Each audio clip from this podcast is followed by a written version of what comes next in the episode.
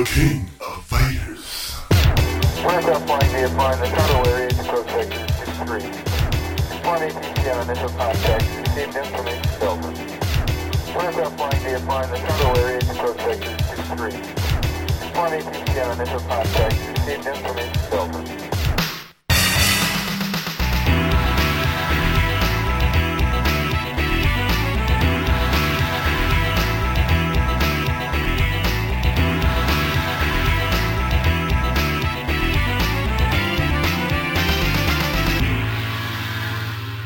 Se retrouve pour cette deuxième partie du podcast numéro 13 consacré à la série euh, The King of Fighters, et en l'occurrence euh, KOF 95. 95. Donc toujours avec euh, Nathan, Bonjour Jojo, Donc c'est toujours pas ce qu'il fout là. mais il est là, merci à toi, TMDJC, Coucou les amis. Well Cook, Dozo Yoroshiku. et moi-même, donc FQPEH. Et donc, puisqu'a priori c'est de tradition, TMDJC, veux-tu bien nous parler de, du contexte historique Bah ouais, de on est- on- 95 T'en as au moins pour deux minutes. Av- Avec, avec plaisir, on est, on est bah, toujours dans la période où il y a énormément. Alors, on est euh, un an plus tard et bah voilà, on a fêté bonne année, tout ça. Voilà, le en- jeu a bien marché, année il faudrait de C'était l'argent. il y a 20 ans. C'était Eh il y a oui, 20 eh ans, oui. ouais, Tout à 95, fait, nous c'était il y a en 20 ans. 2015, c'est vrai. Voilà, 2014-2015, ça y est, euh, 94-95, mais en, 80 Putain, 20 ans. en 94 et en 95, il s'est passé quand même pas mal de choses parce que entre temps, on a eu la sortie chez Capcom de X-Men Children of the Atom, qui a eu un énorme succès euh, aux États-Unis. On a parlé lors de notre dernier podcast. Euh, on a euh, le Double Dragon de Tecmo Japan qui est, qui est sorti. On a surtout le Fatal Fury 3 qui est sorti également en 95, dont on a déjà parlé. Où il y a eu, non, non, on n'a jamais parlé du 3. ah oui, du 3, on l'a pas encore fait, bah oui, dont on va parler très prochainement. Merci, parce qu'on a fait effectivement jusqu'au spécial. Parmi les éléments qui sont, bah, on a le Vampire Hunter de, de, De de Capcom. Capcom. qui est sorti, voilà, ça, ça c'est clair. On a euh, le Marvel qui est, euh, qui est sorti euh, également. Et puis on a des choses un petit peu plus obscures, comme Street Fighter, l'ultime combat qui est sorti au cinéma.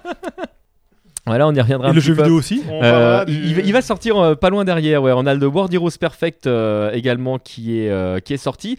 Et on a surtout un truc que n'attendait pas SNK, qui est une, une partie intéressante, et on y reviendra lors d'un prochain podcast. On a Street Fighter 0 qui est sorti, un jeu un petit peu atypique, Complètement, je dirais même. qui va faire bouger un petit peu les choses aussi euh, du côté de chez SNK. Mais fermons cette, euh, cette parenthèse euh, pour aujourd'hui. Ce teasing pour les prochains podcasts qui arriveront dans 6 mois. Ou un an. Ça tient qu'à toi, hein. eh oh, hein. et, euh, et voilà. Et donc, on est. euh, En 80. 95. On est en 95, on est au mois de juillet, on est le 25 pour être exact. Et euh, KOF 95 euh, sort, Au ça y est, Japon? Au Japon. Et d'ailleurs, il sort chez nous euh, également parce que les bornes d'arcade euh, enfin, euh, européennes en fait, sont disponibles dès euh, 95 dans, dans les mêmes temps. Donc il n'y a pas de différence euh, là-dessus en termes de localisation. En même temps, les cartouches sur Neo Geo ont toujours été multi-régions, donc quel que soit l'endroit où tu étais, tu avais accès aux différentes versions du jeu. Je vais mettre une cartouche dedans. Si tu pouvais te payer la cartouche. Voilà. Oui, moi là, on parle de l'arcade. Voilà, juste, euh, juste pour terminer avant, on a quand même Samurai Shodown 3 aussi qui est sorti euh, également. Voilà, c'est Oh, même- que des jeux anonymes. c'est Que des jeux anonymes que c'est personne quand même ne pas rien. Donc voilà, on y est. Alors qu'est-ce qui- qu'est-ce qu'il y a de nouveau du coup euh, Bah déjà, qu'est-ce que c'est KOF 95 Qu'est-ce Parce que que, c'est bon, qu'est-ce qui s'est passé dans le 94 le Ah. grand méchant Rugal, celui qui se poutrait tous les joueurs de. Enfin, tous Celui qui faisait des statues, l'homme qui Street. aimait bien les statues. Voilà, Voilà. celui qui se faisait tous les Peut-être personnages de Street en Fighter, fait, hein. Fingers in the Nose, les doigts dans le nez. Euh, bah en fait, il s'est fait poutrer par Kyo. Par un lycéen. Et Voilà. encore, c'est ce jeu-là qui nous dit que c'est fait poutrer par Kyo, parce que si tu finis KOF 94 avec les autres équipes, bah chacune gagne le tournoi, c'est un peu ballot.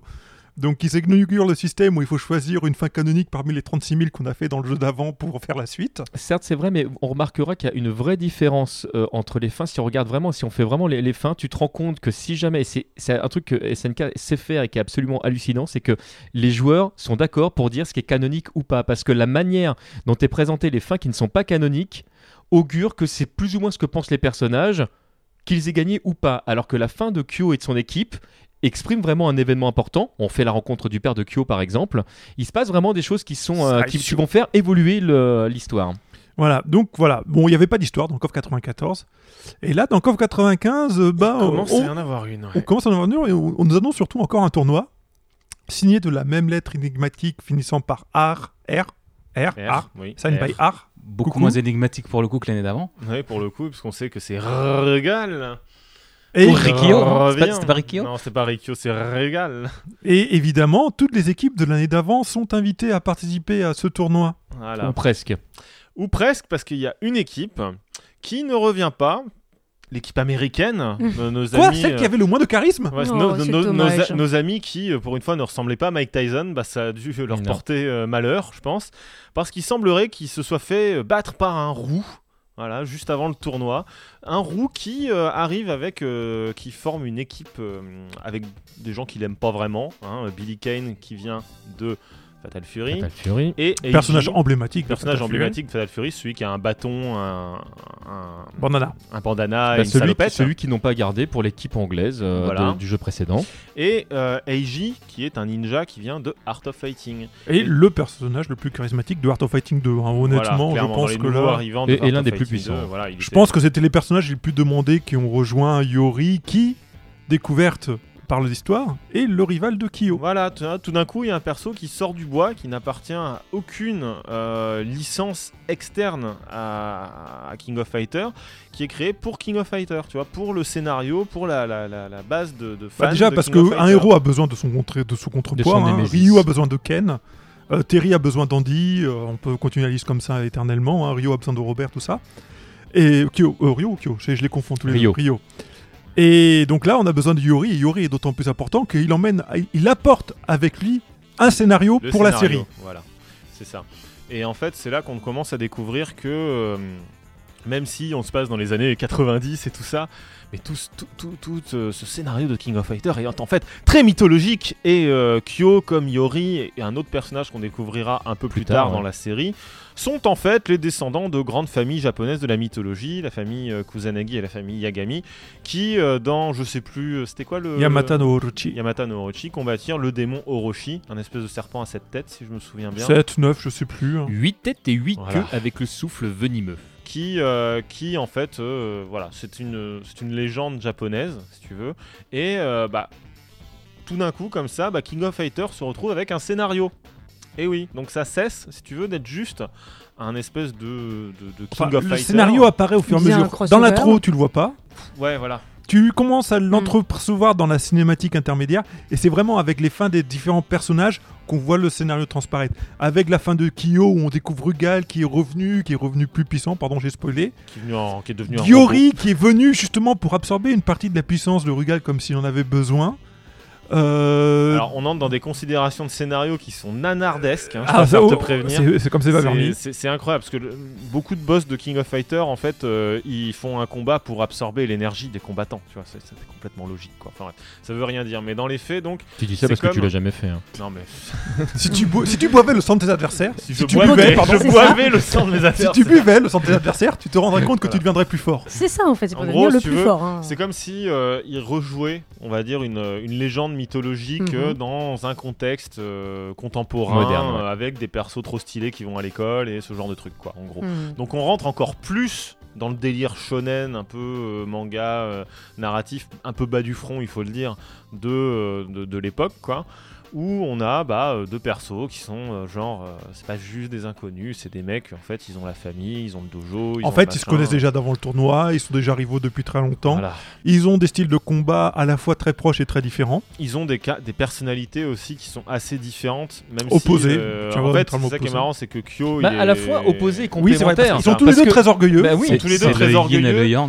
C'est ça, en fait les deux sont très orgueilleux, Kyo il est orgueilleux mais c'est vraiment un gros con alors que Yori c'est plus comment dire un personnage qui va être orgueilleux mais qui va avoir un fond, tu sais c'est le, c'est, c'est le, le- le Enfin, héros incompris, tu Il, vois. il y a quand même l'esprit de revanche. hein. Voilà. Il- tout, ce qui, tout ce qui le motive, c'est de, de, de la revanche de sa famille, de s'aligner par rapport à celle de Kusanagi. Parce qu'en gros, ça, si je me souviens bien, sa famille a été euh, maudite par Orochi où il s'est retourné contre les Kusanagi, je sais plus, ce qui fait qu'il a des flammes corrompues, violettes, donc tu vois le- le- la vraie N'empêche qu'elles sont classe. Elles sont très classe et surtout c'est le bad boy, tu vois. Le mec il fait, euh, tu vois, il aime les chatons mais il fait du rock and roll, tu vois. Tu vois, il fait de la Ouh musique là là. euh, comme ça. euh, il est euh, au lieu d'avoir un uniforme, il a un pantalon rouge sang avec une ceinture entre En ses deux cuir. tu vois. Mal- malgré tout, son, sa en tenue cuir, ouais. dérive de l'uniforme japonais, voilà. mais en version un peu plus vo- voyou. Il fait sortir la chemise, les manches sont plus longues. C'est le côté voyou qui Je suis un ressort. rebelle quoi. Un. Voilà, c'est ça. Ouais. C'est c'est le personnage dont on parlait tout à l'heure dans, dans COP 94 qui fait que si jamais tu l'appelles quand t'es en danger, qu'il ne vient pas. quelle que soit l'équipe que tu formes. Parce qu'en fait, il en a un peu rien à battre, quoi, tu vois, de tout ça. Voilà. Il a son une- propre agenda. Voilà, c'est ça. Par contre, il aime bien trahir. Il aime bien trahir, mais surtout. c'est Ouais, un mais il le fait personnage, pas euh, exprès. À chaque fois, il pète les plombs, c'est pour ça. Mais c'est surtout un que, personnage hein, qui va devenir super populaire. Et c'est ça qui est ouf, en fait. c'est Mais que- il est présenté comme tel dès le début, c'est-à-dire que le- le- là, en fait, on présente le personnage, le seul qui est capable, grosso modo, de mettre à mal Kyo. Kyo, on rappelle dans le contexte, c'est le personnage qui a battu tous les héros SNK. Donc euh, quand même, c'est bon, c'est le Et personnage. qui a battu le boss qui a euh, battu les persos de Capcom. Ah, Oui, c'est l'ultime héros le plus fort de tous, quoi, finalement. Bah, c'est le héros du jeu en fait. C'est On s'en était pas rendu compte. Dans le, dans le premier épisode, tu vois, il y avait quand même un côté crossover très prononcé. On, on voyait Mhm. pas ressortir d'histoire, on voyait pas ressortir de personnage central. Hmm. Là, C'était juste un, un prétexte. Ça euh, devient une saga. Il y a un personnage central, il y a son contrepoids, il y a une histoire qui déboule. On, on part vraiment dans l'esprit saga. Ok, Africa, donc. euh, pardon. Merci Wellcook. Donc en fait, il commence à créer sa propre histoire, quoi, réellement. Même sur la jaquette. C'est ça, on commence à créer une vraie histoire dans le but en fait de, de- tu vois, de pouvoir apporter à King of Fighter, parce que tu vois, t'arrives quand même finalement assez rapidement à une limite dans l'idée de faire un crossover de tes persos euh, comme ça. C'est-à-dire qu'il faut que tu continues de faire des séries déjà externes pour pouvoir y mettre des personnages dans Mhm. King of Fighter et ensuite tous les personnages ne s'adaptent pas forcément au gameplay de King of Fighter où t'as pas forcément envie de les voir donc résultat euh, tu as besoin pour apporter de la nouveauté, de la vraie nouveauté fraîche, on va dire, de créer des nouveaux personnages. Donc à partir de ce moment-là, tu as besoin d'un scénario pour leur créer des motivations, un En fait, design, un charisme, t'as dedans. besoin de créer une mythologie pour que les joueurs s'attachent à la série et au jeu. Ils ont besoin d'avoir cette mythologie. Tu regardes, tu regardes TMDJC. Tu lui enlèves l'histoire de Capcom dans par exemple la Street Fighter 4, tu lui enlèves tout le passif. Il pète un plomb. Il pète un plomb, voilà. Donc, euh, Mais, vois, mais- concrètement, ça, ça fonctionne réellement chez les joueurs. C'est-à-dire que les les joueurs de KOF, et on, on en connaît plein ici, connaissent, euh, enfin, les, les, très les- bien les- le les- scénario voilà, de KOF. le- pour, pour les plus anciens, connaissent parfaitement le scénario de KOF. Enfin, globalement, c'est- euh, faut quand même être relativement jeune pour, ou très passionné pour beaucoup s'attacher à l'histoire. Mais à l'âge du public de l'époque, ça marchait super bien. Voilà. C'était incontournable. Et puis c'était une nouveauté.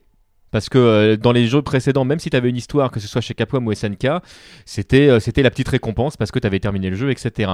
Là, le scénario, il est complètement lié au gameplay. C'est-à-dire qu'on te raconte une histoire pendant que tu es en train de jouer.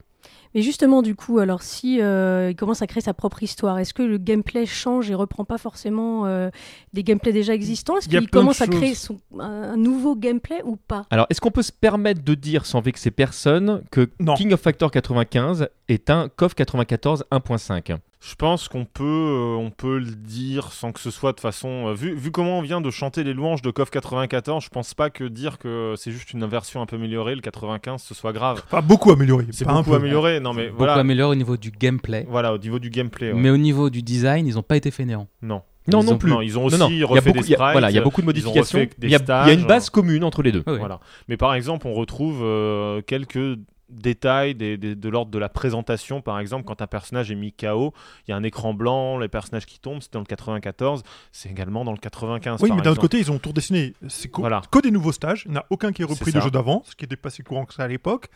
Euh, tous les artworks, donc toutes les Sont refaits. refaits. Toutes les illustrations à Avec l'intérieur du jeu. select screen qui est pas très heureux, mais le bon. sex screen n'est pas très heureux, mais bon, dans, les, dans, les- dans la phase où d'écran de victoire, normalement, tu vois des gros plans des personnages, et ceux-là ont été tous entièrement redessinés. Tu les voyais déjà en 94, c'en était d'autres, hein, toujours des designs de Shinkiro d'ailleurs, dans celui-là aussi. D'ailleurs, ça, a été le cas pour tous les KOF. hein. De changer d'artwork à chaque épisode, oui, Oui. c'était, ça fait partie de ceux du package dans un nouveau coffre maintenant. C'est un nouveau jeu. Tu- c'est un nouveau jeu, donc tu as de nouveaux artworks. et c'est ce qui est assez génial, en fait, c'est que ça participe à, à- à fabriquer, à- ça, ça crée une fabrique, en fait, un peu à, à rêve pour la série. C'est-à-dire que tu as énormément de représentations d'artwork de tous les personnages de la série, dans des styles souvent extrêmement différents, parce que dépendant de l'époque, mais aussi du designer. oui, on peut- parce que euh, etc. le caractère designer, euh, même si ça restait le même, en l'occurrence c'est longtemps resté Shinkiro, lui, son style graphique évoluait au fur Voilà. et à mesure de, que les années, des années passent, et ça se répercutait sur le, le, le- de- le design des,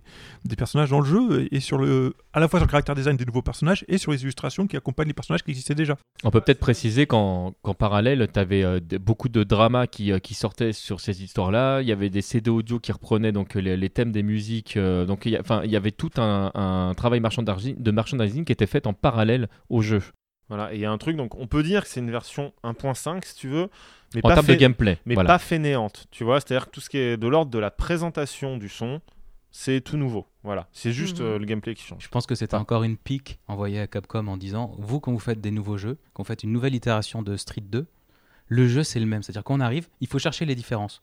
Que là, tu arrives sur un COF 95, Ah, c'est plein la gueule. hein. tout est différent. C'est-à-dire que, ok, les persos ont les mêmes coups de base, même s'ils en ont beaucoup plus. Le gameplay est légèrement différent, mais la base c'est quand même la même. Tu retrouves tes petits. Par contre, l'enrobage, c'est pas le même.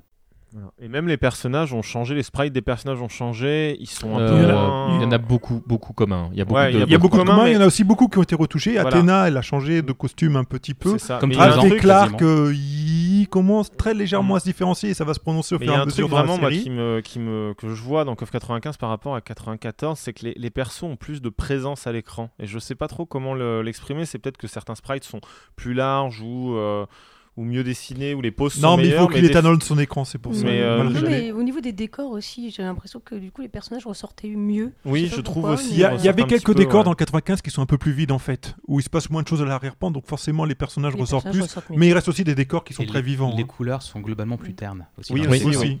Oui, aussi, ouais. Co- contrairement aux personnages qui ont gardé les mêmes couleurs, Oui. justement. Donc, Ouais. effectivement, je pense que ça aide à, à mieux voir l'action de, de ce qui se passe à l'écran. C'est ça, c'est peut-être pour ça que ça ressort, Mm. effectivement. ouais.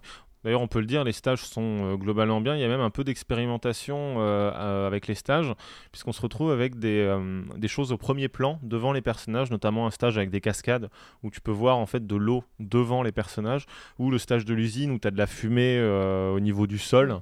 Par exemple, ce qui est d'ailleurs très euh, gênant. Je Oui, un peu c'est- c'est- À, toujours à- le- à le chaque fois c'est quelqu'un vraiment une idée de merde, dans un en jeu de baston, C'est le problème des choses au premier c'est que des plan. À chaque fois que les gens mettent des choses en premier plan, Ah, ça tu nous reparles du palmier? Le, le sta- je pensais pas à ça. Je pensais au stage avec euh, où tu démarres par un, par un ascenseur où tu es complètement étriqué du coup. euh, dans un ascenseur. où, où là, où là le, le combat démarre sur quelque chose qui est où les deux personnages sont vraiment très, très proches l'un de l'autre et ne peuvent pas s'écarter jusqu'à temps d'arriver au premier étage, ce qui arrive au bout de quelques secondes, mais assez importante pour que ça change l'univers du combat. Voilà. Donc euh, quelques expérimentations dans les stages, mais ça reste quand même très euh, plus visuel et pas tellement du, du gameplay, des choses comme Oui. ça, quoi, globalement. Et après, bah, en termes de gameplay, globalement, euh, Oui, alors qu'est-ce qui est Bah, écoute, différent en fait Bah, Il y a une chose fondamentale, très importante avant d'attaquer les tailles. Oui, Bon, la première, ouais. Évidemment, c'est ce que tout le monde attendait, c'est la capacité de pouvoir construire sa propre équipe. Enfin. Voilà. Enfin, tu dis ça comme si on l'attendait désespérément, alors que ça fait qu'un an et qu'il y a eu qu'un jeu oui, avant. Oui, mais certes, mais euh, c'est le, le, seul truc sur lequel tous les joueurs se sont entendus. Faites-nous un jeu ou euh, refaites une version de KOF 94 où on peut euh, éditer nos. Et donc ils se sont dit on va pas refaire un KOF 94, on fera pas du Capcom, etc. On l'a dit tout à l'heure, on va sortir un vrai nouveau jeu et je pense qu'on tient une licence qui va vraiment fonctionner. À ce moment-là, il faut bien comprendre que le, si KOF 94 était euh, quelque part une expérimentation avec déjà cette idée de vouloir faire une licence qui perdure. KOF 95, c'est vraiment le jeu qui lance le truc en disant voilà, là on a une histoire qui va s'étaler sur plusieurs jeux. Clairement, on fait euh, un jeu qui est là pour durer et on va vous faire un truc qui a de la gueule. Et le Team Edit, c'est vraiment pas anodin, pardon, l'édition d'équipe, parce que euh, c'est écrit dans le Fire, ça offre plus de 2000 combinaisons de personnages possibles, enfin d'équipes possibles, pour jouer. Et un Ce qui- équilibrage beaucoup plus Ce facile qui à fournit gérer. une richesse incroyable au jeu de base. Oui, mais justement, alors au niveau de l'équilibrage, là, ça change complètement pour eux. Par contre, Au Ils- contraire. il a fallu revoir. C'est beaucoup euh, plus simple beaucoup pour eux. C'est beaucoup plus simple. Ah oui. Bah parce qu'en fait, tout simplement, euh, t'as plus à te concentrer sur. euh, il faut qu'une équipe soit. euh, comment dire? Faut plus, t'as plus Faut besoin de jouer que Art of Fighting. be- En fait, par exemple, tu vois, quand tu jouais que l'équipe Art of Fighting, tes persos c'était trois fois le même. Hmm. Donc en fait, c'est c'est chiant. Il aurait fallu, tu vois, que, euh, que tous les personnages, euh, finalement, ça, ça t'empêche, en fait, de, de, de, de- de Enfin, différencier ça, te permet, trop tes ça te permet surtout de construire une stratégie. Une stratégie. Tu peux avoir une approche dans ton combat. Tu peux dire avec tel perso, j'entame comme ça, ensuite l'autre est prêt, je peux faire ça. Ah, ça- Voilà, de ça te de permet aussi de t'adapter à l'adversaire. Voilà. Mm. Le truc en fait, c'est que ça permet aussi de dire je vais pouvoir donner des rôles différents à certains personnages. Tu as des personnages qui vont faire mal avec des combos euh, faciles, d'autres euh, un peu moins, etc. Donc tu vas pouvoir te dire bon bah comment je vais euh, comment je vais aborder mon équipe. Est-ce que j'ai envie de faire des combos? Est-ce que j'ai envie de faire mal rapidement avec des combos? Est-ce que je préfère avoir un perso qui a plus de vie à la fin, euh, etc. Mais etc., ça en devient en fait? tellement important que dans, dans certaines compétitions modernes, en fait, suivant euh, si tu as tiré à pile ou face ou, euh, ou, jeu- ou jouer à un autre jeu pour définir qui va dire quoi, tu as des gens qui sont obligés de dire dans quel ordre ils vont proposer leur personnage, de manière à ce que toi tu puisses monter ton équipe en fonction de l'équipe Mm. adverse. Donc ça a vraiment une, incidence. t'as une maîtrise sur la stratégie en Exactement. fait que tu vas employer. Donc, quoi. et là où ça se développera encore plus, c'est dans les épisodes futurs, en fait, quand euh, tu garderas ta barre, c'est-à-dire ta barre de super, ce que tu auras gagné en barre de super, tu le garderas d'un personnage à l'autre. Tu auras un personnage qui deviendra un personnage de batterie, tu vois, qui peut faire des combos sans euh, furie, par exemple, qui chargera la barre pour les deux autres qui arrivent derrière, par exemple. Là, tu t'avances un petit Mais peu, bon, mais on s'avance un peu, mais tu vois, c'est le genre, c'est le genre de d'opportunité que ça c'est permet. les prémices. C'est c'est le Voilà. potentiel que développe le Team Edit dans le, dans le gameplay, c'est celui-là. Voilà. Et stratégiquement, effectivement, l'ordre est super important. Quoi. Et dans ce jeu euh, encore, euh, on voit l'ordre des personnages de l'adversaire. Oui, c'est pas encore masqué, ça viendra encore plus tard. Euh, je crois pas que c'était encore dans l'épisode après, mais. Non, ça part. Bon, non, non, non. on- se refera ça. 98, euh, On se refera ça Voilà. plus tard de toute façon. Voilà, alors qu'est-ce qui change concrètement Alors, Ah oui. on a un. Alors, il y a des chances, de- il y a des éléments de gameplay de base euh, qui changent aussi. hein. Euh, déjà, lors de l'esquive, on a une possibilité supplémentaire. Oui, on peut frapper. On peut on peut contre-attaquer. On peut contre-attaquer, c'est-à-dire qu'en gros, tu fais ton esquive Mhm. et tu appuies sur un bouton et ton Et perso il donne un coup. Il donne un coup, voilà. Et Qu'il euh, donne depuis le deuxième plan. voilà. Voilà. Donc, ça, revient toujours un petit peu comme dans à Fatal, Fatal Fury. Fury, tu vois. C'est-à-dire qu'en gros, t'es toujours un peu invincible et puis tu, tu frappes, tu vois. C'est comme si t'esquivais un mec qui se rushait vers toi et que tu lui donnais une manchette dans le cou, un peu, tu vois. C'est un peu l'idée dans le. dans le- En- fait, c'est- qui au au même plan que. C'est- C'est c'est une option qui a été donnée parce qu'effectivement, la sortie d'une esquive était quelque chose de très dangereux. Mhm. Qui était vraiment Euh, perméable à, à tout en fait. Donc, ça te permet de te protéger un petit peu pendant l'esquive. Ça te permet d'éviter un moment de vulnérabilité qui était quand même très gênant. Et puis surtout, si tu avais lancé ton esquive, euh, vraiment, si tu l'avais bien timé par rapport à l'attaque de ton adversaire, bah du coup, tu restais longtemps en position d'esquive, puis tu étais obligé d'attendre. Alors que là, si tu veux, tu, peux- tu récompenses aussi le, le fait que la personne ait vu l'attaque venir, qu'elle l'ait esquivé, bah tu lui donnes une, une chance de contre-attaquer et de se venger de l'autre. Directement en fait, c'est-à-dire de pas attendre parce que par exemple, mettons tu esquives un coup qui est rapide de l'adversaire, bah malheureusement il récupérera plus vite que ton que ta propre esquive. Euh, oui, parce que du coup, l'esquive, elle a un temps donné. Tu peux C'est pas ça, tu rester peux pas, appuyé euh, ou voilà. je ne sais quoi. T'as pas la, Donc, la en possibilité gros, de, euh, de imagine, euh, le temps d'esquive. quoi. C'est ça, imagine tu es au corps à corps, il y en a un, il fait je sais pas un coup de pied euh, basique qui sort un peu vite mais qui revient aussi un petit peu vite, tu le laisses esquiver, tu appuies sur un bouton, tu punis parce que voilà. Hmm. Donc euh, c'est pas mal. Est-ce que par contre, je Ok. ne me souviens plus si on peut comboter à partir du coup d'esquive Ça, je sais Je pas. crois pas. Je Il sais me plus. semble jamais- pas. jamais c'est juste- réussi. Je crois que c'est juste un coup. Si Voilà. Mais bon, tu- je suis un sac. hein. T'as peut-être moyen, t'as peut-être moyen de faire certaines combinaisons avec des persos, mais euh, je, Je- pas, je crois pas, je crois pas. Voilà.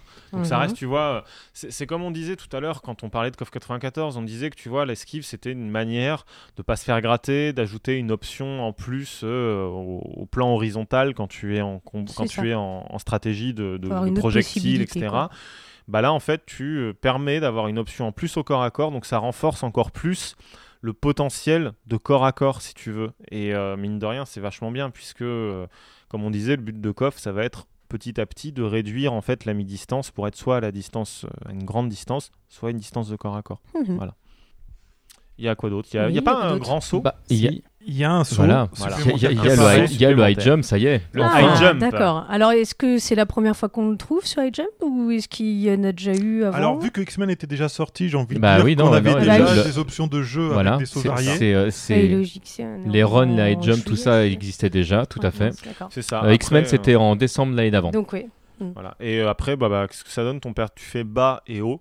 Comme ça, tu sautes Mhm. euh, plus bas. C'est comme si tu t'accroupissais pour prendre. Tu vois, la, Oui, la un manipulation est vachement agréable en plus pour le Mhm. coup. Et euh, tu vas plus haut et plus loin. Voilà, tout simplement. euh, En général, Bah, toute plus façon- loin, hein, pas toujours plus haut. C'est vrai, ouais. Euh, en tout cas, toute tous- façon, tous, l'écran les, est- tous les personnages vont quasiment à l'autre bout de l'écran. touches le plafond. Voilà. quasiment. Quasiment, ouais. voilà. Le dash change pas tant que ça. Tu, tu fais toujours un sacré bond de cabri, Ouais, tu fais, tu fais un, un sacré bon. Il y a certains personnages qui sautent, Ouais, je enfin, crois qui dashent moins peu loin. mieux- hein. Il est un peu mieux, ouais, Ouais. il est un peu mieux intégré le dash. Il est moins, il, est, il, il expose moins. C'est ça. Et, selon les personnages, tous maintenant ne sautent pas en étant en l'air. Par exemple, Et Yori, plus, Yori en fait, il avance en limite en, en, rampant. glissade, Ah bah ouais. c'est même pas à limite hein, d'ailleurs. Oui, Enfin, il, enfin, il- c'est comme c'est- s'il il fait un pas en se baissant, tu vois. en fait. il, Hmm, il glisse en fait comme si c'était un. Il fait du limbo. Mhm. Et euh, donc, pour le coup, tu, tu gardes les mêmes options qu'avant, c'est-à-dire faire un dash très rapide pour clore la distance. Et puis souvent, tu peux Mm. faire une chop ou un truc comme ça. Tu n'as pas le temps de le voir venir. C'est quand même Mm. assez impressionnant pour le coup. Voilà. Après, il y a aussi le CD Breaker. Le- Ouais. Alors, Le CD le- Breaker, c'est un truc assez emblématique dans King of Fighters, hein, mais c'est la première fois qu'il fait son apparition en tant que tel. C'est-à-dire que quand tu te prends un gars qui t'enchaîne des coups dans ta garde, Oui. Tu peux appuyer sur les boutons CD, ceux qui font C plus D, ceux qui font le coup fort, et tu lui fais un coup qui, qui, qui, qui contre l'adversaire, qui le frappe, euh, et qui interrompt donc l'enchaînement que tu te prenais dans la garde. En gros, c'est une manière de dire au gars dégage. Tu vois, genre, t'es en train de me presser, etc. J'en ai marre. ça Mhm. fait, Le euh, guard Pas le temps de cancel. respirer. ah, euh. j'ai besoin de respirer, je suis en garde, etc. Bon, bah, je te repousse. Tu vois, Par je te contre, remets un petit peu plus loin. Il y a une limite importante, c'est que tu es obligé d'avoir ta jauge pleine de super et ça te consomme ta jauge de super. Donc c'est quand même quelque chose qui coûte très cher. Et si l'adversaire te voit avec ta jauge de super, en général, il a tendance à passer en mode défensif. Donc si tu te prends pas souvent des coups dans la garde. Donc, euh, mais c'est le début de, ce- de cette option-là Ouais. qui est importante. D'ailleurs, tu parles de la jauge. euh, ni dans le 94, ni dans le 95, on a une idée de quand elle va arrêter d'être active.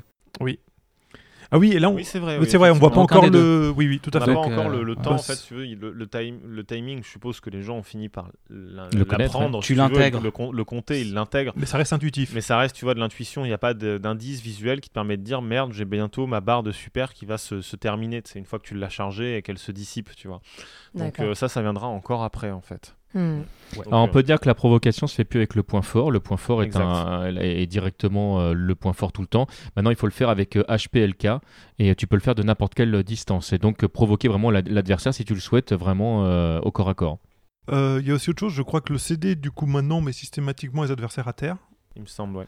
À partir de cet épisode-là. Donc Et ça, ça, devient vraiment ce qu'on appelle le knockdown attack Voilà. pour le Et coup. ça, c'est très, en fait, une, c'est important avec ce qu'on disait avec le fait de clore la distance ou des choses comme ça, c'est que le jeu de, de mi-distance ou de distance à coff, en fait, avec le high jump qui arrive en plus du, du- du CD en l'air, fait que euh, tu vas pouvoir clore en fait une très très grande distance en faisant le CD dans les airs.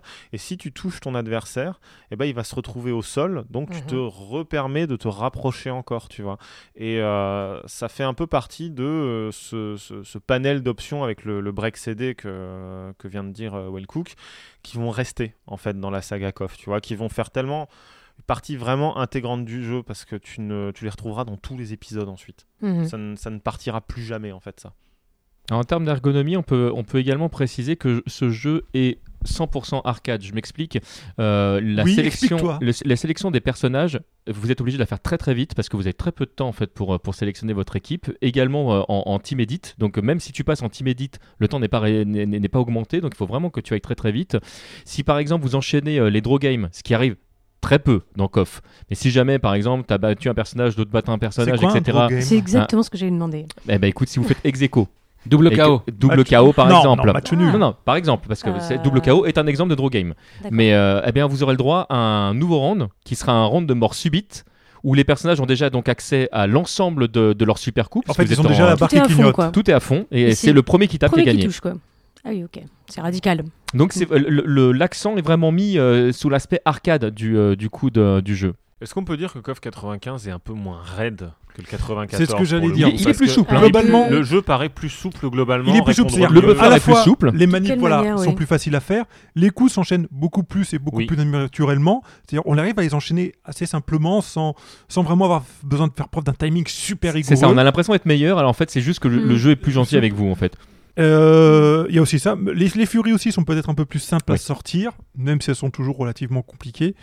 Et en fait, voilà, c'est c'est compl- complètement le potentiel d'enchaînement et de, de combo, on va dire, du jeu est beaucoup plus prononcé, aussi bien parce que le jeu est plus souple, mais aussi parce que les personnages sont beaucoup plus riches. Il y a les deux.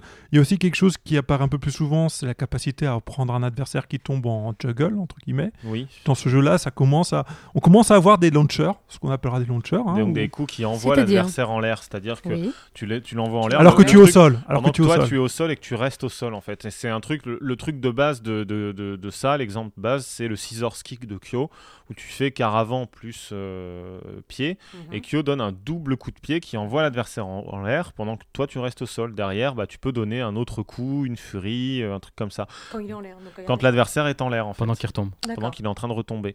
Et par contre, le fait que le jeu soit donc plus souple au niveau manipulation, peut-être un peu plus facile à exécuter, c'est une volonté des concepteurs ou il y a eu un retour des joueurs ou une sorte de demande? Non, les deux, mon capitaine. C'est un peu la, c'est la le- suite logique des choses. C'est comme ça que le genre évolue aussi un petit peu quoi. Enfin, Mais de toute façon, clairement, clairement ouvert, ce, euh. ce- ce jeu euh, KOF 94, a- il il l'avait déjà repéré sur des jeux comme Art of Fighting 2. C'est des jeux qui sont ultra élitistes. C'est-à-dire que euh, quelqu'un ne peut pas arriver et dire comme ça, bah, je vais jouer rapidement à ce jeu-là, je vais le maîtriser rapidement, même si naturellement tu as joué à d'autres jeux où ça te demande vraiment un investissement. Donc SNK avait l'obligation d'ouvrir un petit peu les vannes s'ils voulaient pas complètement nicher leur, leur jeu, ce qui était de toute façon dans tous les cas de figure impossible. Mais bien, bien, bien leur a pris, parce que de toute façon, euh, on en parlait en off tout à l'heure, KOF 95 reste le, le KOF aujourd'hui le, le plus vendu par SNK. Alors, En arcade, hein. ce En qu'il arcade, dit. en arcade, Euh, même sur console. Euh, il se dit qu'il y a un million Ah oui. d'exemplaires qui ont été vendus, je crois. ce qui est monstrueux. Pour un jeu pareil, vu le prix du jeu, oui, c'est monstrueux. c'est- vu le prix, le support aussi, hein, Oui, que, parce que ça, quand même, ça, ça- son expansion, ça, je sais plus, je cherche le mot, je le trouve pas, mais c'est pas grave. Mais bon, son- sa présence dans les foyers Son est quand même vachement limitée aussi. hein. Donc euh, c'est, c'est le jeu fondateur de la Mais ça que série je hein, suis, suis pas 200%. certain qui, euh, que, au niveau des chiffres, je vérifie, mais je suis pas certain qu'il y ait qu'il y ait les, les chiffres. Alors, c'est le chiffre qui euh, se dit souvent. Mais moi, j'ai jamais vraiment trou- eu un moyen efficace de vérifier. Le chiffre qui se dit souvent, c'est qu'il y a eu un million de KOF 95 qui a il, été il- il revendu. me semble qu'on parle que de version arcade. Je crois qu'on parle que de version arcade. Faut qu'on vérifie. Je On sais regardera. pas. Je sais pas. C'est, c'est en fait, c'est peut-être une légende urbaine. hein. Je pense que les chiffres ont jamais été publics, Hmm. mais euh, mais c'est ce qui Mais se dit. SNK n'est pas très prolixe à ce niveau-là. hein. C'est pas les seuls. de- À l'époque-là, c'était pas trop répandu. Après, Ils bon, aiment pas les chiffres, ils aiment pas l'ergonomie des interfaces. Mais euh, c'est- voilà. c'est ça. Mais bon, le online aussi, ils y croient pas. hein. sauf au Japon, où tu as des portails spécifiques pour jouer à leur jeu, ou en Chine. Mais bon, mais en fait, le jeu, le jeu, il est plus riche parce que les personnages aussi sont beaucoup plus riches. On a parlé vite fait des nouveaux personnages sans les développer, mais Yori, en fait, Mais euh, attends, euh, juste excuse-moi, ouais. mais au niveau gameplay, euh, donc là c'est à peu près tout, au niveau Bah, des différences. c'est- Ouais, c'est à euh, peu près tout en fait. Il n'y a Bah, pas euh, oui. énormément de différences, hormis les personnages en fait. Et- on garde aussi bah, tout ce qui était voilà. caractère spécifique par rapport aux séries d'origine des personnages. Le Euh, Hojo Kokon est toujours un coup spécial. Avancé Les personnages de Fatal. Fury avancent accroupis. Donc euh, voilà, non, vraiment, en fait, si tu veux, en termes de gameplay, c'est comme si on disait on fait un petit ajustement de ce qu'il fallait ajuster et Mhm. en fait on est bon. Tu vois, il n'y a Mhm. pas besoin de, de- modifier tant de choses pour que ce soit bien. Et euh, voilà, par contre, pour les personnages, là, comme on l'a dit dans l'épisode précédent, on n'a pas arrêté de rigoler à chaque fois qu'on parlait d'équipe, qui avait trois fois le même perso, ils Mhm. avaient tous des boules des dragons. Alors là, ils ont encore une fois tous des boules des dragons, mais ils ont plus que ça. Ils ont Mhm. plein d'autres choses à côté. Voilà, et c'est ça qui est bien. Ils ont tous plein de nouveaux Et puis, coups. c'est plus forcément trois fois le même personnage, Voilà. à quelques exceptions Alors, près. Bah, surtout que tu peux configurer ton équipe comme tu veux. Donc on est toujours sur 24 personnages? Euh, tout à fait, on est sur 24 personnages. Le nombre de personnages de base ne change pas. Mais il y a deux personnages en plus. Il y a deux personnages cachés qui sont les deux boss de fin. Le premier boss qui est Saisu Kusanagi, donc le père de Kyo, le héros du jeu, qui est jouable ici, qui, comme Yori et, euh, et Kyo, a une boule et un dragon, mais plein d'autres choses à côté. Et on a aussi Rugal qui revient dans une version augmentée qui s'appelle Omega Rugal. Euh, L'histoire nous l'explique. Pourquoi? Comment? Il a aussi perdu un œil. L'histoire nous l'expliquera dans l'épisode d'après pourquoi? C'est donc pas une conjonctivite. C'était donc pas une conjonctivite.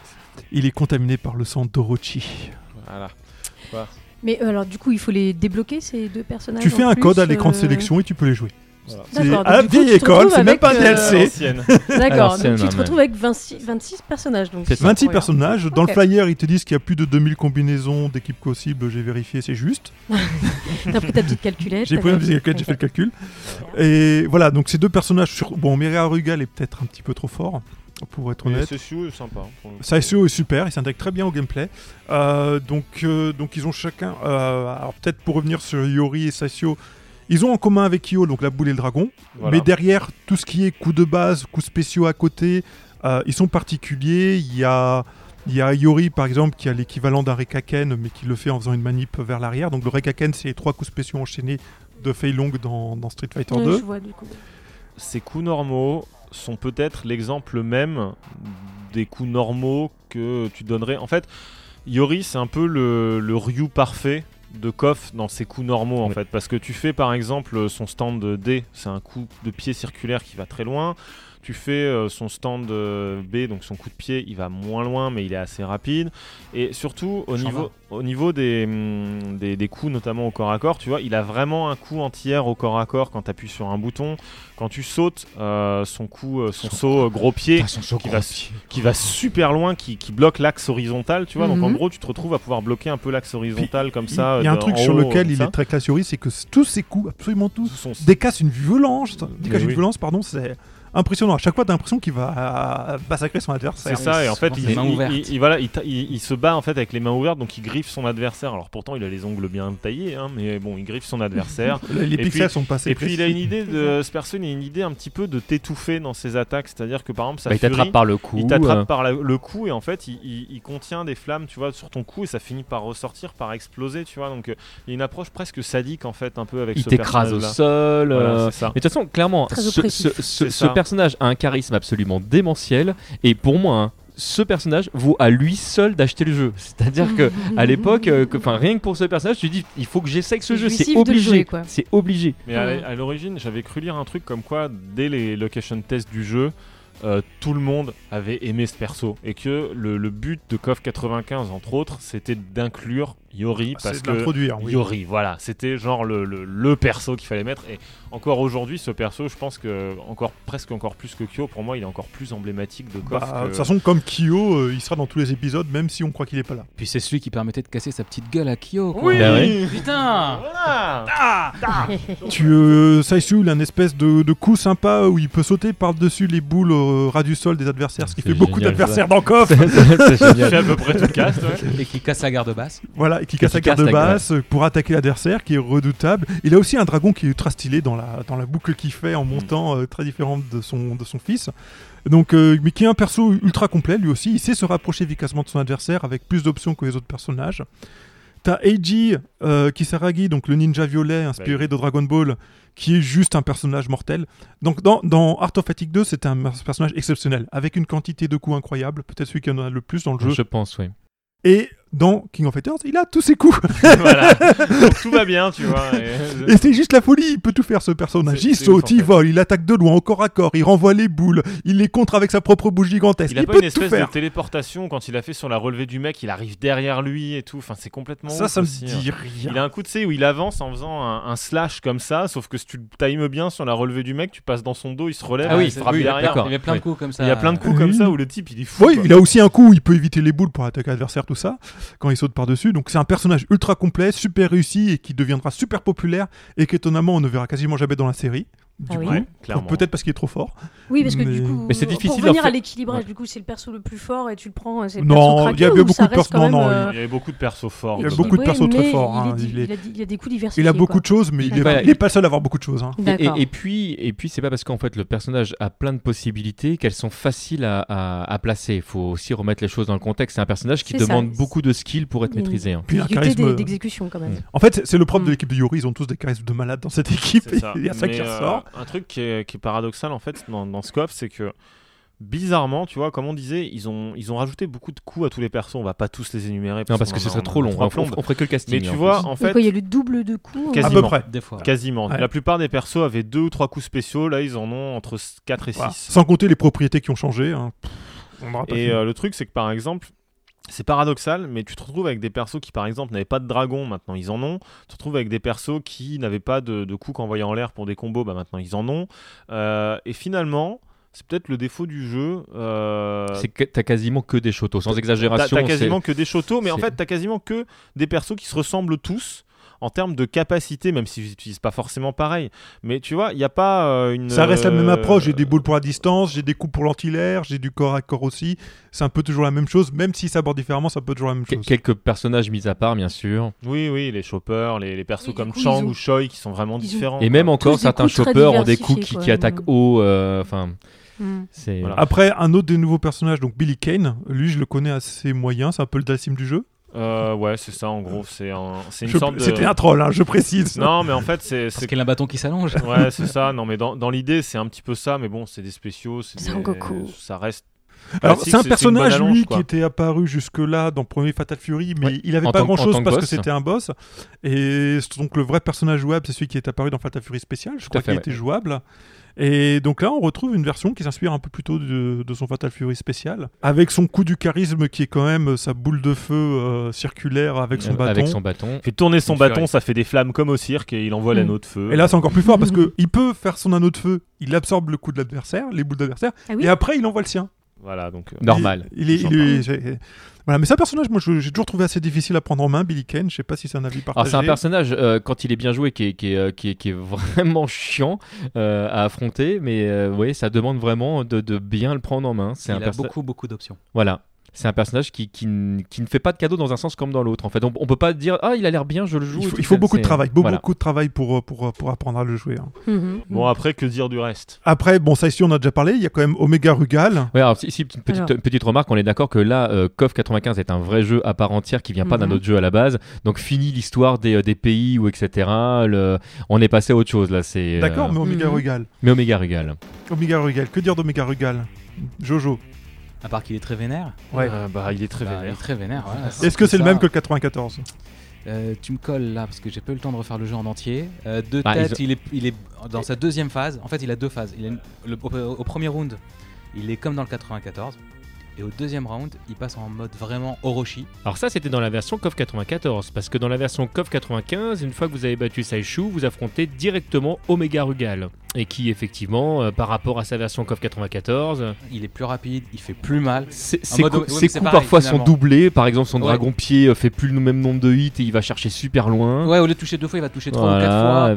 Euh, il, est, il est tout en plus. Euh, C'est pareil, il te euh, une, chope, euh, Un projectile, il t'en balance deux. Il a un espèce de Projectile qui est- Enfin, il a piqué celui de, Ouais. de Crowther. Euh, Mais il on en, a pas, on en a pas parlé, mais il avait des coups, genre ça chope spé, Rugal, tu sais, où il t'attrape et il va te plaquer la gueule contre le mur. Qui traverser tout l'écran. C'est est encore- trop impressionnant, qui- ça, la qui est première encore fois que tu te pire. Ça explose. Ça explose oui, en à la plus, fin. ça explose. Il y a une tête de mort qui sort d'un espèce de cercle de feu.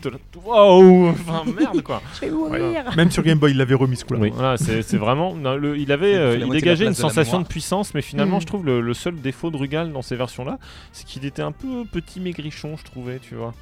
Dans KOF 94. Ouais, ça me choquait pas 95. quand il me balançait à l'autre bout de l'écran. Ouais, je, me posais pas la question. Ouais, il y avait- il y avait un truc moi qui m'avait beaucoup marqué, c'était euh, sa stance quand il était euh, en, mode, Ouais. en, en mode vénère.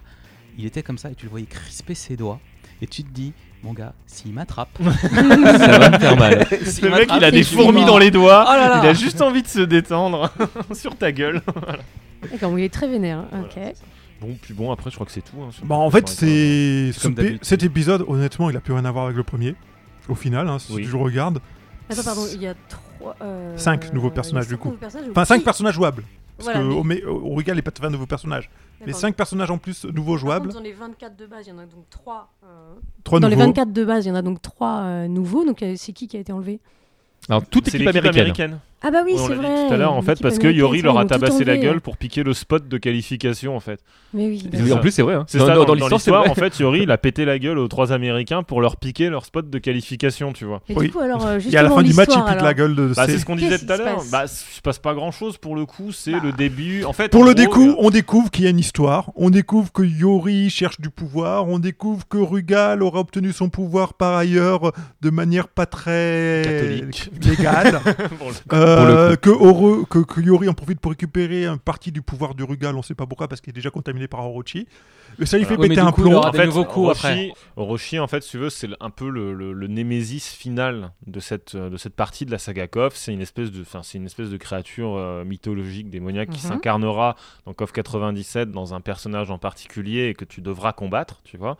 Mais en attendant, en fait, ce qu'on te sous-entend dans KOF 95, 96 et 97, c'est que euh, son pouvoir se réveille et que des personnages qui ont, sont les, probablement les descendants des vassals de Roshi, etc., ou qui ont été contaminés par lui, blablabla, on sait pas trop ce que c'est parce que c'est un scénario de jeu de baston. Qu'on Eh te présente en fait comme ses se- têtes. Ils se réveillent, tu vois, il y a des personnages qui se réveillent et qui viennent foutre la merde. Tu vois, en gros. Hmm. Et Yori fait partie. euh, Enfin, Yori, est un le peu premier. Yori, C'est le premier qui apparaît, qui est un représentant de, cette, de ces lignées-là, a priori. Voilà, et euh, Rugal, en gros, ce, ce serait, euh, aurait piqué une partie du pouvoir de Yori pour. euh, voilà. Et en gros, après, bah, ça va être une bonne excuse à SNK, pour SNK, pour intégrer des méchants, tu vois, Mhm. qui euh, sont euh, des démons, enfin inspirés de démons, des choses comme ça, voire transformer des personnages d'autres séries, enfin, ou sous-entendre que des personnages d'autres séries. Euh, quoi, sont aussi Orochi, je pense ou- notamment à Yamazaki qui est sous-entendu comme étant parce que Yamazaki qui est un personnage de Fatal, Fatal Fury, Fury, oui. qui est un peu un peu starbé, qui est une sorte de yakuza complètement pété du bulbe, bah, Mhm. ils vont sous-entendre que euh, voilà quoi. Et on verra ça dans le Un prochain signe de podcast. contamina- contamination étant censé être les flammes bleues-violettes qu'on trouvera à partir de là, de temps en temps, dans les séries SNK chez les méchants, les flammes violettes. hein. Voilà. Et le truc, c'est que bah, on le verra encore mieux. En fait, c'est vraiment à partir du 96 que ça, ça explose parce que tu as notamment euh, Yori qui se retrouve avec une équipe, avec euh, deux femmes qui sont les servantes d'Orochi. Voilà, purement et Et simplement. qu'on découvre euh, qui étaient les secrétaires les du Rugal dans KOF 94 et KOF 95 dans les scènes de l'histoire. etc. Donc, etc. Et donc liens, tu ouais. vois, tu as toute une scénarisation, mais c'est vraiment spécifique au personnage. Et euh, c'est ça qui va permettre en fait de créer de nouveaux personnages dans la saga KOF, pour la saga KOF, qui ne viennent pas d'autres euh, jeux de SNK. Et c'est à ce moment-là que... euh, c'est pour ça qu'on disait que KOF 95, c'est le début d'une saga à part entière qui est scénarisée, qui a sa propre T'auras logique. t'auras toujours en fait les deux. hein. C'est le T'auras toujours. vrai coffre, quoi, finalement. Oui, mais tu auras toujours des personnages créés pour KOF et des personnages venus de l'univers SNK. Mm. Tu auras Voilà. toujours les deux maintenant. Sauf- Le, le 94, Et c'est une sorte de préquel. C'est déjà- Voilà, c'est ça. En fait, donc, euh, là- 94, c'était pour valider le concept du crossover. Est-ce que les Mhm. gens, ça leur plaît? Et 95, c'est pour valider le concept de la série en elle-même. Tu vois. Voilà. Mhm. Et après, on verra, ça évoluera jusqu'à 98, mais Jusqu'au moment Voilà. où les personnages des séries autres que KOF Seront minoritaires, Fighting, ouais. Fatal Fury, seront minoritaires et limite secondaires. Hmm. L'histoire tourne plus autour d'eux. Bah, Art of Fighting, par exemple, ils sont devenus très vite secondaires. c'est ça. Bah, dès le 95 d'ailleurs. Dès hein, le la- 95, ça devient l'équipe comique. Ouais. Hmm. C'est complètement hallucinant, mais, mais, euh, mais, mais même d'ailleurs. C'est un peu les Dan. Les, les, euh, les- mais oui, mais on y reviendra. Il y a les zéros qui étaient sortis entre temps. Le, euh, il y a même les personnages féminins comme comme Mai, Yuri ou King. En fait, ont, ont aussi un côté très comique. En fait, les persos qui ne, qui ne sont pas directement et intrinsèquement liés au scénario de KOF, Scénario Passe- de Roshi, quoi. au, au scénario de Roshi, passent complètement au second plan. Voilà. Donc, euh, C'est aussi le début des, des, des fins canoniques, des fins pas canoniques et tout le tout team. C'était euh, c'était déjà établi dans l'épisode d'avant qu'il y avait des fins canoniques, pas canoniques, parce que toutes les fins finissaient par la victoire d'une équipe. Mhm. Mais là, on va commencer à avoir des fins qui représentent vraiment l'équipe victorieuse et les autres, on voit qu'effectivement, elles sont juste là pour le délire. Hmm. Il n'y a pas aussi des fins qui, euh, quand tu fais du team edit et que tu prends Oui. certains personnages Oui, pour oui. recomposer des équipes spécifiques Oui, mais c'est pas encore là. euh, c'est pas encore là, pas dans le 95. En fait, au bout d'un moment, ils ont fini par faire carrément des teams non officiels où si tu le terminais le jeu en fait avec euh, une équipe en Mhm. spécifique, des fois il y avait une fin pour cette équipe même si elle n'était pas officiellement nommée dans le jeu en fait. Et par contre, quand tu prends une équipe, donc quand tu fais une équipe, tu, tu composes une équipe Oui. toi-même, euh, équipe, une, une qui n'a qui n'a pas un qui n'a pas de qui n'est pas une équipe nommée par SNK, bah tu as une fin générique. En fait, Oui, ça, as un scénario euh. Ah, avec, avec, avec des artworks euh, quand même. voilà, euh, mais tu as une fin générique quand même en termes de scénarisation qui Oui. veut pas dire grand chose en gros. Et voilà. En fait, il y a un truc- 10 millions de fins, Il y a un truc qui sera constant, c'est que l'écran de sélection euh, dans King of Fighters sera toujours rangé par équipe. Donc tu as toujours une indication qui te dit il y a quand même des équipes euh, canoniques euh, pour l'histoire, mais après tu fais ce que tu veux. Et, et dans ce coffre, on te demande au début, euh, quand tu choisis ton personnage, si tu veux prendre une équipe entière Mm. ou si tu veux faire ta propre équipe. Ça, Voilà. Ce qui disparaîtra par la suite. Oui, parce que ça sert à rien, mais Euh, Est-ce qu'on peut terminer juste, par- puisqu'on parlait des fins, en parlant de celle de l'équipe de Chine? Ah bah oui. Puisque dans leur décor, pu- puisqu'on a- je sais pas si on l'a dit, toutes les musiques ont changé. Dans leur décor, on, ça ne chante plus. Bah, du coup, à la fin, euh, quand c'est eux, euh, quand tu termines le jeu avec eux, eh ben, ils te font une chanson. En tout cas, tout ça dans la version Neo Geo CD.